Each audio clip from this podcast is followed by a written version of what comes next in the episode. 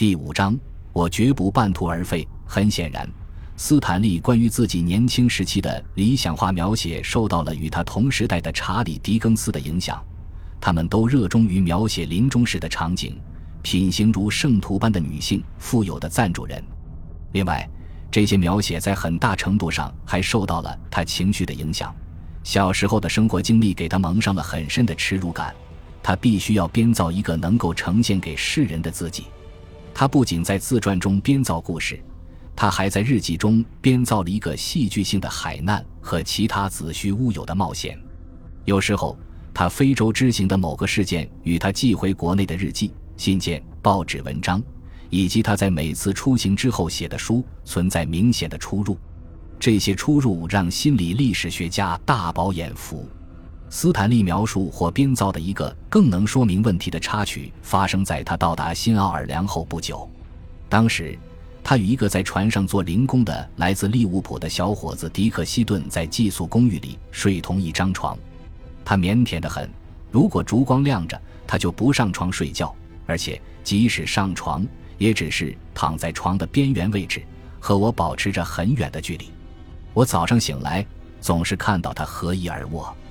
一天，斯坦利醒来后，看着睡在一边的迪克希顿，惊奇地发现他胸前凸起原先我以为是两个肿瘤的东西。我坐起来，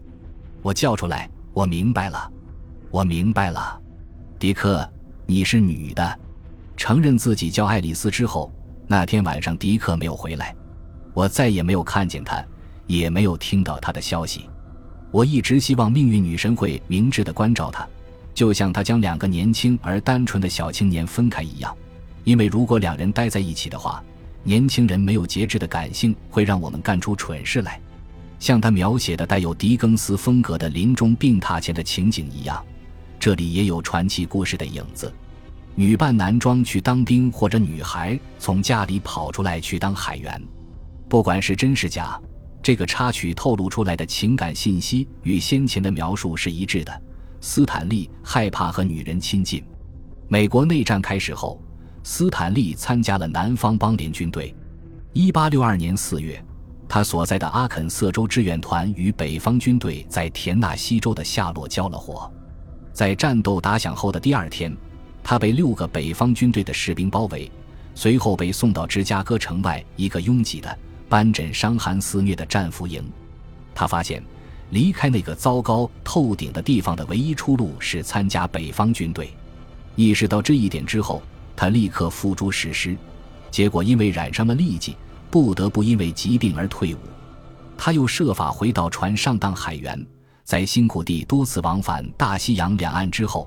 他于1864年参加了北方海军。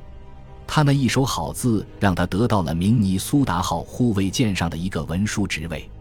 这艘战舰炮轰了南方军队在北卡罗来纳的一个要塞之后，斯坦利成为为数很少的以内战双方的视角见证过战争的人。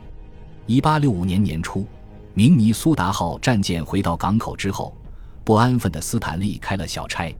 现在他移动的速度更快了，似乎他对限制行动自由有规章制度的地方，如洗衣所、商船和军队，失去了耐心。他先去了圣路易斯。给当地一家报社做自由撰稿人，给报社发回了一系列矫揉造作、辞藻华丽的报道。这些报道发自非常遥远的西部，丹佛、盐湖城、旧金山。在文章中，他透露出对西部边界城镇花天酒地、罪恶的漩涡的不满。为了寻找刺激，他去了一趟土耳其，之后又回到美国西部。从此，他的新闻记者职业开始起飞。在一八六七年的大多数时间里，他报道了印第安战争，不仅向圣路易斯发送报道，还向东海岸的报社发送报道。虽然南部平原地区印第安人与入侵其土地的白人长期的殊死斗争几乎已经结束，虽然斯坦利所在的远征队很少与印第安人发生冲突，虽然一年中的大多数时间是在进行和平谈判。但是报社的编辑们还是要斯坦利提供有关激烈战斗的报道。他发给他们的报道是：印第安战争这回真的要开始了。坚守先前诺言，不改嗜血本性和对白人的满腔仇恨，不忘先辈遗训的印第安人已经踏上征途了。这些报道引起了小詹姆士·戈登·贝内特的注意。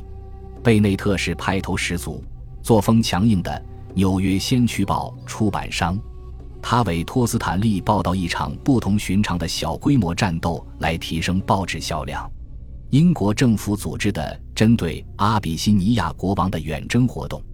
在前往战区途中，在苏伊士停留的时候，斯坦利贿赂了电报局的首席电报员。当众多前线通讯员竞相往国内发报道时，让那位电报员第一个发送他的报道，他的这一举动颇具先见之明。他关于英国如何打赢这场重要战斗的生动介绍，是整个世界最早看到的有关这件事情的报道。一个非常巧合的事情是，就在电报员发送了斯坦利的稿件之后，穿越地中海的电报电缆就发生了故障。愤怒的竞争对手的稿件，甚至英国军方的官方报道，也要经轮船送到欧洲。一八六八年六月，在开罗的一个旅馆里，他品味着他的这一杰作和接到的一个好消息：他被《纽约先驱报》聘为永久外派通讯员。这一年，他年仅二十七岁。现在，生活在伦敦的斯坦利听到了身边有关不久之后所谓瓜分非洲的最早的声音。在自信地迈入工业时代、满怀铁路和远洋蒸汽船带来的力量感的欧洲。涌现出一批新英雄人物——非洲探险家。当然，对于那些在非洲生活了上千年的本地人来说，这里没有什么可发现的。我们一直都在这儿。但是，对于19世纪的欧洲人来说，大家赞扬探险家发现了某个新的海角，是想要将非洲收入囊中的前奏。在史无前例的紧密依靠电报、巡回演讲、广泛发行的日报进行信息传播的欧洲。非洲探险家跻身第一批国际名人行列，他们和当今的冠军运动员、电影明星一样，声誉超越了国界。英国人理查德·伯顿、约翰斯·皮克从非洲的东海岸大胆地进入非洲内陆，发现了世界上最长的淡水湖坦噶尼卡湖和非洲最大的水域维多利亚湖。这一探险活动最后以两人公开大吵一架收尾。名人的这种事情总是为公众所津津乐道。法国人保罗·贝隆尼·杜沙伊鲁从非洲的西海岸带回了一些大猩猩的皮和骨骼，在演讲中告诉那些充满好奇的听众，那些体格硕壮的长毛动物如何将女人掳入密林深处的巢穴中去干那让人无法启齿的事情。欧洲人如此兴奋的背后。很大程度上是希望非洲能够成为工业革命原材料的重要供应地，就像是先前为殖民地种植园经济寻找原材料。奴隶推动欧洲与非洲最初的商业交易一样。探矿者于1867年在南非发现了钻石，又在大约二十年后发现了金矿，这种希望就更加强烈了。但是欧洲人喜欢将自己与层次更高的动机联系在一起，尤其是英国人，他们热切地坚持要把文明和基督教传播给非洲人。他们对这个大陆未知的内陆充满好奇，认为反对奴隶制义不容辞。当然，在反奴隶制这一高尚的道德层次上，英国人的资格是可疑的，因为英国长期主宰着奴隶贸易，直到1838年。英帝国才正式废除了奴隶制，不过，英国人很快就将这一切抛到了脑后，就像他们忘记了奴隶制的终结在很大程度上是在英属西印度群岛大规模奴隶起义的推动下，以及英国军队的残酷镇压越来越难以奏效的情况下实现的。在他们看来，世界大多数地区奴隶制的结束是出于一个原因：英国人的好心肠。一八七二年，在建造艾伯特纪念亭时。其中的一个雕像是一个年轻黑人，除了胯部有树叶遮羞之外，全身赤裸。纪念亭的介绍手册说，那位黑人是未开化种族的代表，他在倾听一位欧洲女性的教诲。脚上打破的铁镣象征的是大不列颠在奴隶解放事业中起到的作用。值得注意的是，19世纪60年代反对奴隶制的热潮，并非指向西班牙和葡萄牙。虽然这两个国家允许其殖民地存在奴隶制，也不指向巴西。虽然这个国家有数百万奴隶，相反，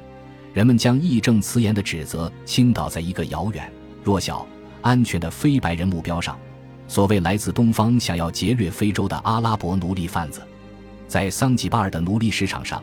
奴隶贩子将掳来的人货卖给桑吉巴尔岛上种植园的阿拉伯老板，以及来自波斯、马达加斯加、阿拉伯半岛诸多苏丹领地和公国的买主。对于欧洲人来说，这是一个表达其不满的理想靶子，一个奴役另一个不开化人种的不开化人种。感谢您的收听，喜欢别忘了订阅加关注，主页有更多精彩内容。